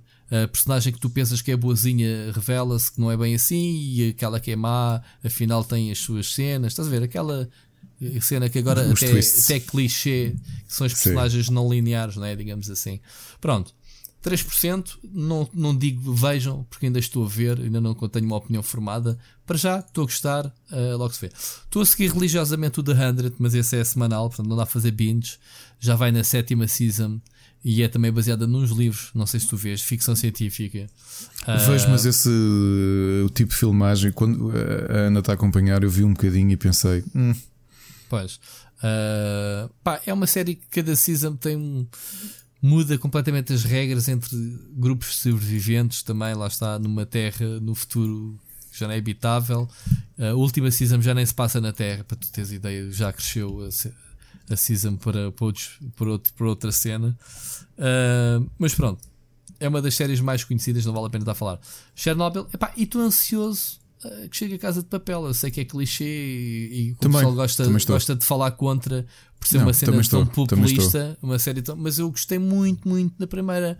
Uh, das primeiras duas seasons, a primeira história, digamos assim. Estou curioso para ver como é que eles dão continuidade a algo que foi construído para ser fechado. Portanto, tem tudo para dar barraca. Também estou ansioso. Não é? Uh, mas pronto, vamos ver. As personagens são giras. Uh, a história do primeiro uh, faz-me lembrar um bocadinho o Prison Break. Não sei se tu viste. Vi, vi, vi, vi. vi. Prison Break vi. foi feito para ter duas seasons, mais ou menos, que é Estás lá Sim, dentro, foges e estás cá fora, tentas uh, uma não ser apanhado. O, o, Prison Break foi a primeira série que eu fiz binge na minha vida. Uh, acompanhava okay. semanalmente com a Ana, ainda estávamos a terminar a faculdade, acho eu, quando deu a primeira, primeira temporada. Uhum. Uhum. E a segunda season, nós ainda não vivíamos juntos, nem, nem, nem estava previsto sequer termos na altura dinheiro para viver juntos. Uhum. E tínhamos um amigo que nos foi de férias e emprestou-nos a casa dele para nós podermos fazer de, da segunda temporada toda de. Olha, olha, e só Prison fizeste Break. de séries? Nessa casa toda para vocês. Siga. Isto é um podcast sério, Muito pá, não sério, mas eu, não, não, pá, quando te disse que um amigo emprestou uma casa para fazer binge séries, ao oh, Ricardo, desculpa falar, né? Temos que mostrar aqui alguma. Como, como é, que, como é que os uh, ingleses dizem? A gentleman, a gentleman doesn't kiss and tell. Kiss and tell. É? Kiss and tell, yeah, exatamente isso. Bom, e para séries estamos falados. Um, vamos passar. Hoje ainda temos. A gente está a esticar muito nos temas. Sim, só, semana, acho que vamos falar do próximo tema, mas não. No próximo tema, pronto. Isto significa que, que temos muitos passei temas. a história do almoço a falar sobre isto. Foi, que é o AutoChess. Estava lá a lançar o AutoChess. Para quem não sabe, queres tu apresentar ou queres que eu apresente? Epá, posso dizer assim. Não, apresenta tu, porque eu, eu, não, eu não joguei nada, portanto, dá-lhe tu. Há, há neste momento três jogos naquela que parece ser a próxima tendência dos videojogos. E meu querido ouvinte, se ainda não ouviste o que é AutoChess, está ao nível do LOL e dos MOBAs. Até porque a origem é a mesma. Ou seja, se nós temos o nascimento dos MOBA baseado nos RTS, no, no, no, caso do Warcraft 3 e do Starcraft, né? nasceu o Dota. Dota uh, sim, nasceu de um modo Dota, do, do e depois Warcraft o Heroes 3. of the Storm também, baseado a versão da Blizzard e a versão da Valve, cuja guerra a gente já sabe a história, né? Entre as duas. Neste caso, nasceu do Dota 2 um mod uhum. que é transformar as personagens colocá-las num tabuleiro de xadrez. Ou seja, tu tens a estratégia que nem sequer interages durante a batalha. A única coisa que tu tens é de escolher as melhores unidades. É como se fosse uma. Ou seja, tu um jogo de xadrez começas com as peças do tabuleiro e vais movimentando-as. No caso das, de, destas unidades, tens turnos. Em cada turno colocas o número máximo de peças permitido Podem ser 3, podem ser 4 unidades. E depois as regras andam um bocadinho à volta do, do, do Dota, que é comprar as cartas, melhorar os personagens, transformá-las. O que é que acontece? O pessoal que fez o, esse chamado de Auto Chess, o, é, Dota, Auto Chess, o, o Dota Auto Chess foi aliciado por umas gigantes chinesas e é pá, vocês vão é fazer isto para telemóvel e vamos lá ganhar dinheiro. E assim foi. Fizeram um autochess, desligaram-se da Valve, desligaram-se, ou seja, tiveram que devolver as personagens de, do Dota à Valve e fizeram eles um universo novo. Então temos o autochess original feito pelo, pela equipa que criou o mod original com o jogo de telemóvel autochess. Mas depois, claro, tens os outros que querem ir atrás do filão. Já temos a própria Valve que lançou Sim, também o, Under, Underlords. o Underlords, que é a versão, digamos, oficial que do, eu tenho aqui instalado ainda não do joguei. AutoChess, uh, tenho que instalar no telemóvel. São todos iguais. Uh, estive a ver as regras, quase todas iguais. Que é basicamente as personagens, então, mesmo mesmas do AutoChess uh, no mesmo tabuleiro de xadrez. E é o primeiro jogo da Valve para telemóveis, curiosamente. Eles lançaram esta semana, lançaram há 15 dias no PC e esta semana saiu para PC, para Android e iOS. E por fim, temos um terceiro estúdio que também quer, obviamente não quer ficar para trás, que é exatamente a Riot, que fez a versão para o LoL do seu AutoChess, que eu nem sei como é que se chama. É o Team Fight Tactics. Team por acaso é engraçado, isto, isto uhum. nem de propósito. Hoje, hoje o o Marcos Janeiro teve-me a explicar esta história toda. Ele está maluco, ele outro dia veio-me dizer que Sim, pá, ele... tu tens que experimentar isto que eu não. Epá, já conheço, o gajo está a jogar os três ao mesmo tempo, que grande maluco. Sim, sim, sim, sim, sim. Tá, tá, quer, quer ver qual é que é o melhor. E teve a contar um bocadinho que realmente foi isso que aconteceu. Houve um, um modder chinês, não sei como é que ele se chama, que criou um mod porque. Uh, isto é daquelas coisas. Eu não jogo Dota, mas por exemplo, o Mota. É chinês veio, o, o mod que fez o Auto é, Ah, não ele veio, ele veio. Quando o Mota veio para o Rubber, até tinha uma, uma, uma rubrica que era a mostrar todos os jogos que existem dentro do Dota, porque aquilo é um motor aberto. Há jogos de futebol muito divertidos, há ah, dungeon okay. crawlers. Não conhecia. Tu instalas e depois tens um botão chamado arcade e tens lá os jogos que, que, que a comunidade a faz. A Blizzard também fez isso com o StarCraft 2. Exato, Sabias? foi? Não, não, sabia, tem, não sabia. Tem, não sabia, o, não sabia. o StarCraft 2 tem um hub também de de modos, exatamente, eles estão à procura do próximo MOBA, lá está, AutoChess. Pois. E então Portanto, o que aconteceu? Este tipo faz um, um jogo que é o Dota Auto Chess, né? que na prática os personagens, em vez de controlar os personagens, eles, eles estão em auto-attack, tu só escolhes uhum. a posição deles. Uhum. Pelo que o Marco me contou, e portanto vou aqui reproduzir o que o Marco diz, e se for mentira, uh, não sou eu que estou a mentir, é o Marco. Uh, a Valve chamou esse rapaz, esse criador, e disse: Olha, vens cá, esteve lá a falar com ele, fez-lhe uma proposta e dizem que não conseguiram chegar a acordo. Há rumores que foi falta de entendimento literal de linguagem. Há quem diga que se calhar já havia negociatas e ofertas por trás de uma gigante chinesa que eu não lembro como é que se chama e que lhe propôs esquecer o mercado do PC e fazer diretamente para, para mobile, porque é um mercado fortíssimo na Ásia. Como já existia para mobile, a Epic uh, disse: Olha, amigos, vocês não estão interessados na parte de PC, nós ficamos com, com a versão de PC. E por isso é que o Auto Chess para PC é da Epic. Eu como é que eu conheci isto? Eu, eu, eu, até o Marco me começar a chatear a dizer Ei, Auto Chess, Auto Chess é a nova cena. A primeira vez que me cruzei com isto foi com uma publicidade no Facebook. Estava eu no telemóvel a fazer scroll. Claro, claro. Ele, ele diz: Olha, Auto Chess. Eu, Auto Chess, o que é que tu queres, meu? Eu também levei com essa publicidade. Yeah. Epá, ainda não joguei. O Marco, que, que, pronto, já sabes que ele jogou os três. Ironicamente, porque ele, é um, ele não gosta de League of Legends nem da Riot, acha que, que é mau e não gosta, diz que a melhor de todos dos três é o Teamfight Tactics, que ainda não está lançado oficialmente, ainda está no serviço PBE da, da Riot. Esse, esse é o único beta. que te obriga mesmo a entrar no LoL, porque aquilo é mesmo um modo, é, é um modo alternativo do LoL. Do LOL. Uhum. É, é. Aliás, ele neste é o que eu dizia, não sei se eventualmente ele não vai estar lançado fora. O que está a acontecer agora é que tu podes jogar a versão beta dentro da plataforma beta do LoL, que é o PBE. Provavelmente para o sucesso que isto tem, é muito provável que a, que a Riot diga: oh, amigos, espera lá que isto se calhar sai para mobile também. É a Dragon Nest, já agora. A Dragon Nest, exato. É a empresa que tinha um MMO qualquer muito conhecido, segundo o Marco me disse. Pá, uh... eles, eles para meter isto tão rapidamente no telemóvel, epá, as coisas estavam provavelmente muito adiantadas. Não sim, sei, sim, eles, sim, eles já o, já a Valve, que é toda mariquinhas com os testes para lançar uma cena, um N-Zone, espatou logo o jogo também já tão o, rapidamente. Outra curiosidade que o Marco me disse é que este fim de semana, isto do Auto Chess está, está, está um boost tão grande que a versão do LoL, o Team Fight mil, Tactics. 8 milhões de jogadores, atenção.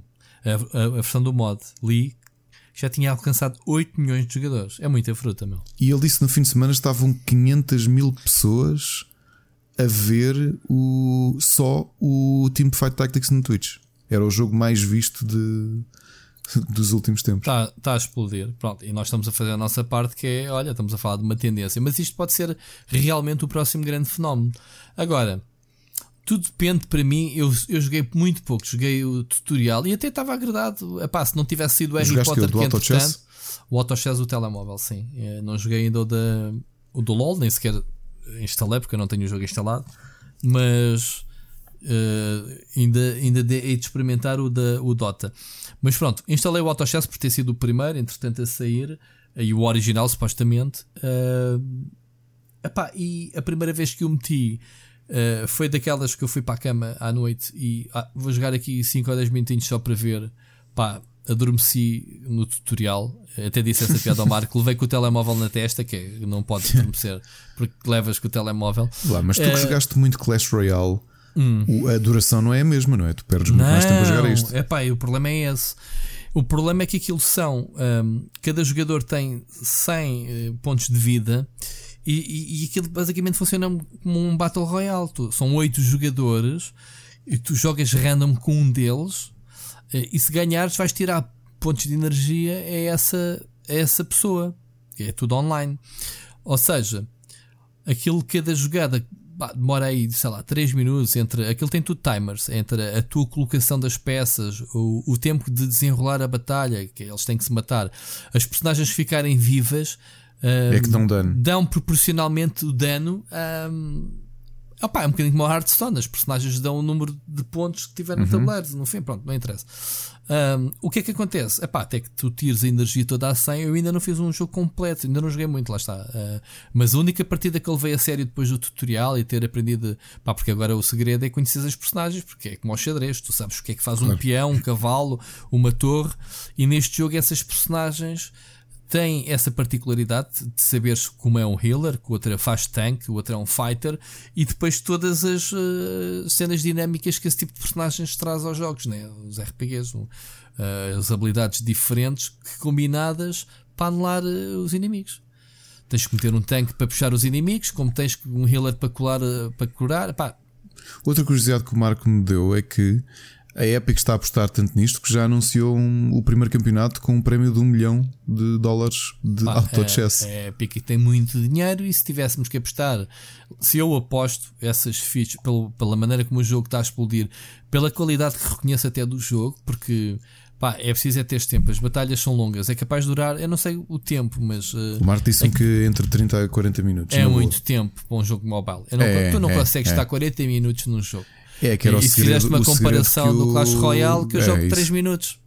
3 sim, minutos, sim, faço sim, uma batalhazinha, estou satisfeito e siga para a próxima. Uh, pronto, eu não sou capaz. Não sou capaz, e como é um ambiente online, não tem pausas. Pá, tu vais no comboio, ah, vou fazer aqui uma, uma, um joguinho rápido. Chegas ao teu destino, tens de ir trabalhar e o teu jogo vai para a água abaixo. Tiveste meia hora da viagem, deitaste polis porque o jogo ainda não acabou. Claro. Não vais chegar claro, atrasado. Claro. Esse pode ser um problema, porque a ideia de um jogo mobile é. Soluções curtas. Exatamente. não, não, venham quem vier. Agora, eu não sei se o Dota. Como é que isso funciona? Mas lá está. Não, ele diz que está tudo muito equilibrado a nível de duração. A mesma coisa se, se, se coloca aos Battle Royales. Pá, uma duração de um Battle Royale, um, um PUBG. Eu nunca joguei um Fortnite ou um PUBG. Pá, pode demorar meia hora e, e, a, e, é o mesmo jogo no mobile. Portanto, se, se há muita gente a jogar, está bem que tu, um jogo para chegares meia hora é porque chegaste até ao fim. Né? Estamos a supor que as sessões são curtas se tu fores noob e, e seres eliminado logo passado a primeira ronda, 5 ou 10 minutos, estás a levar um tiro, estás fora. Ok, o jogo dura 10 minutos, mas se ficares fores bom até ao fim, são jogos muito longos. Ah, não sei. Mas é assim, este autochess é interessante, mas não sei até que ponto uh, ou és muito bom ou então não vais gostar, porque o jogo é muito estratégico. Tens um tabuleiro, tens que saber o que é que há de fazer com as peças. É, um, é por isso é que se chama chess, não é por acaso. Não é porque é cute. É, é um jogo, não é porque tem um tabuleiro de xadrez, podia lá ter outro qualquer. Mas é porque realmente uh, o jogo requer a colocação dos peões não na posição do tabuleiro, embora isso seja importante porque crias distâncias onde é que tu começas, porque, porque depois eles movimentam-se pelas linhas, né? Uh, ainda não estudei a fundo, mas cada personagem deve andar tipo duas eh, peças eh, para a frente e uma para o lado, ou whatever, não sei. Mas o que interessa é, é saber uh, como, como é que metes claro. logo as primeiras pedras para te garantirem logo uma primeira ronda onde há pouco dinheiro, onde há poucos recursos e, e como é que tu aguentas o resto da batalha. É basicamente isso. Mas eu acho que vai ser a próxima cena, ou pelo menos moda. Se bem que as modas agora ficam, não é? Também se dizia que o, que o Fortnite era uma moda. O Clash Royale também manteve-se durante muito tempo. O Clash Royale continua a ser dos. está no top 20 jogos mais fatura. Se não tiver menos. Pois. Eles são bons, eles são bons. Aliás, até no, no último MOS. O novo, o Brawl, de, o Brawl, o Brawl de... Star já, já, era, já, já foi competição no MOS XL. Mas o engraçado é que eu não. Eu, eu vi logo. Eh, nos dias que eles iam lançar, eu descarreguei, está tá instalado no meu eu telemóvel. Eu também joguei, mas já algumas partidas. Não, nunca liguei sequer. Não é a minha cena. É basicamente. É, é basicamente um, um Unreal 3 para 3, digamos assim. Tiros uns nos outros, eh, jogos muito rápidos, na onda do Clash Royale. Pá, todo kiddies, todo colorido e siga. Sabes uma coisa engraçada daquele jogo? Há uns anos eu joguei um indie muito parecido com aquilo, com a temática do Velho Oeste, um jogo muito agir também. E como era indie, aquilo não teve tração nenhuma, nenhuma, nenhuma. E é exatamente aquilo que hoje é o, o Brawl Stars. É tão irónico, pá. Mas é o, o que? O conceito ou é o jogo é o mesmo? O jogo é tal e qual o mesmo. O conceito? Ou é um jogo que agora tem o nome de Brawl Stars? O conceito é, é, tudo ah, muito conceito. parecido, muito parecido. Eu quando okay. vi aquilo assim, bem, isto parece, já não me lembro como é que Olha, só para ver, não lembro como é que se chama o jogo.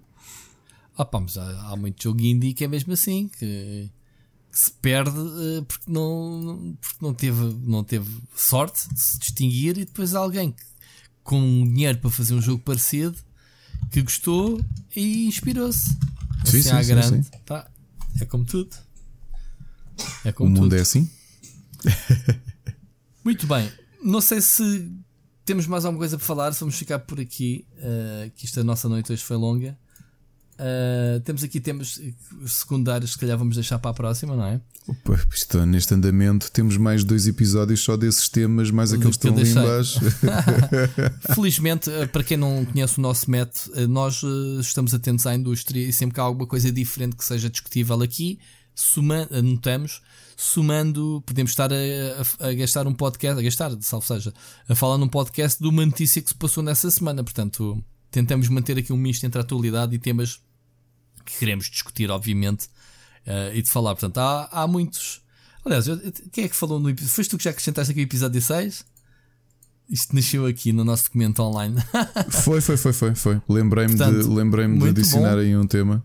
Muito bom, depois temos que recompor isto. Uh, mas pronto, Já agora, pessoal. só por curiosidade, andei a pesquisar porque eu escrevi isto em 2014. O jogo chama-se Secret Ponchos. Uh, vejam porque me faz muito lembrar o, o que é hoje Poncho. o Brawl Stars. Não Secret Ponchos. Não faço ideia. Não faço ideia. Os jogos indie. Os jogos indie que tu jogas é uma, uma loucura. E temos que fazer um podcast dedicado a jogos indie o que, é que, o, que é que, o que, é que, recomendamos, o que é que não recomendamos, tu, tu que estás por dentro, muito pois mais temos, por dentro não. da cena. Mas pronto, isto são temas, felizmente, o nosso podcast. Uh, espero que as pessoas falem boca a boca, que digam que existe um novo podcast. Uh, Já agora, Rui, que nós e, os, nós e os, os ouvintes o que desejamos é que estejas a ter umas boas férias. Ok, uh, eu estou neste momento, estou uh, neste momento que me estás a ouvir, eu estou com os pés na piscina uh, a comer uvas. e pronto, basicamente é isso. Eu, eu fui para a Espanha com o sentido de que ouvi dizer que no sul de Espanha o marisco era quase de borla e que, e que tinha que ter piscina na, no hotel e, epá, e que a gente não fizesse charuto. Vai ser uma semana, uma semana em que vou gastar o meu YouTube Money é? Daquela grande. Sim, sim, sim. Boa. Portanto. Faz beber um café. Vou beber um café. Olha, Rui, um abraço. Um. Até para a semana. Até para a semana normal. Isto, isto numa realidade, se a gente quisesse ser trafolhas, ninguém sabia nada. Pois Até não. para a semana estamos aí outra vez a gravar. Normalmente. A menos, a menos que tivesse, sei lá, a Microsoft anunciasse que ia deixar os videojogos e nós temos um podcast em que estamos a falar de outra coisa qualquer. Pois, e já dava nas vistas. Pode, isso é que não pode ser que dava nas vistas. E, e se eu morresse, como eu disse ao início deste podcast, é, este podcast fica programadinho a entrar e é tipo bizarro mais. Ai meu Deus, que conversa. Pessoal, muito obrigado a todos, uh, ou a ti, em caso particular, que estás a ouvir. Uh, Ricardo, obrigado mais uma vez por estares aqui um abraço, a partilhar este. Já, é, já, já segunda-feira já não combinas nada, pai não? Não, segunda-feira já nada, nada. Nada. Segunda-feira é o nosso podcast. É religioso. É muito religioso. E eu espero que a gente, pronto, continue a divulgar a palavra, que é mesmo assim, uh, religiosamente, continuando com os termos uh, religiosos. uh, e que as pessoas falem e partilhem. Não te esqueças, este podcast é interativo no que não aconteceu neste episódio, por, uh, pelo óbvio que já explicámos, mas manda a tua mensagem no Anchor está aí uh, o botão. Eu sei que se calhar se estás a ouvir isto no podcast no, no Spotify pode soar estranho, mas procura o split screen em todas, a, uh, em todas as descrições, seja onde for, está na descrição os links, uh, seja para o, para o Rubber Chicken, para, para o site do, do Ricardo, Sim, seja para o canal. Se, se leram isto no artigo do Rubber, o, do o link que está do podcast é diretamente para o Anchor. Portanto, Porque o Anchor serve de hub. diretamente. Pronto, o, o, é o Anchor que tem a ferramenta. Não, não quer dizer que vocês não possam mandar um áudio wave, se bem que é mais difícil porque os ficheiros são normalmente grandes e, e, é difícil mandar por e-mail. E este é uma ferramenta que me faz chegar à dashboard do Anchor uh, a vossa mensagem que eu só tenho que carregar no botão fazer download e rapidamente incluo no nosso, no nosso podcast. Portanto, já sabes, queres participar, uh, temas coisas que a gente tenha falado que tu concordes ou não concordes, que queiras reforçar, uh, manda-nos uma mensagem que será respondida e publicada. Ok? Ricardo, um grande abraço. Um abraço e vemos-nos para a semana. semana. Ouvimos-nos para a semana, tenho sempre esta do ouvimos-nos para a semana, ok? Vá, um grande abraço, filhos. Um abraço.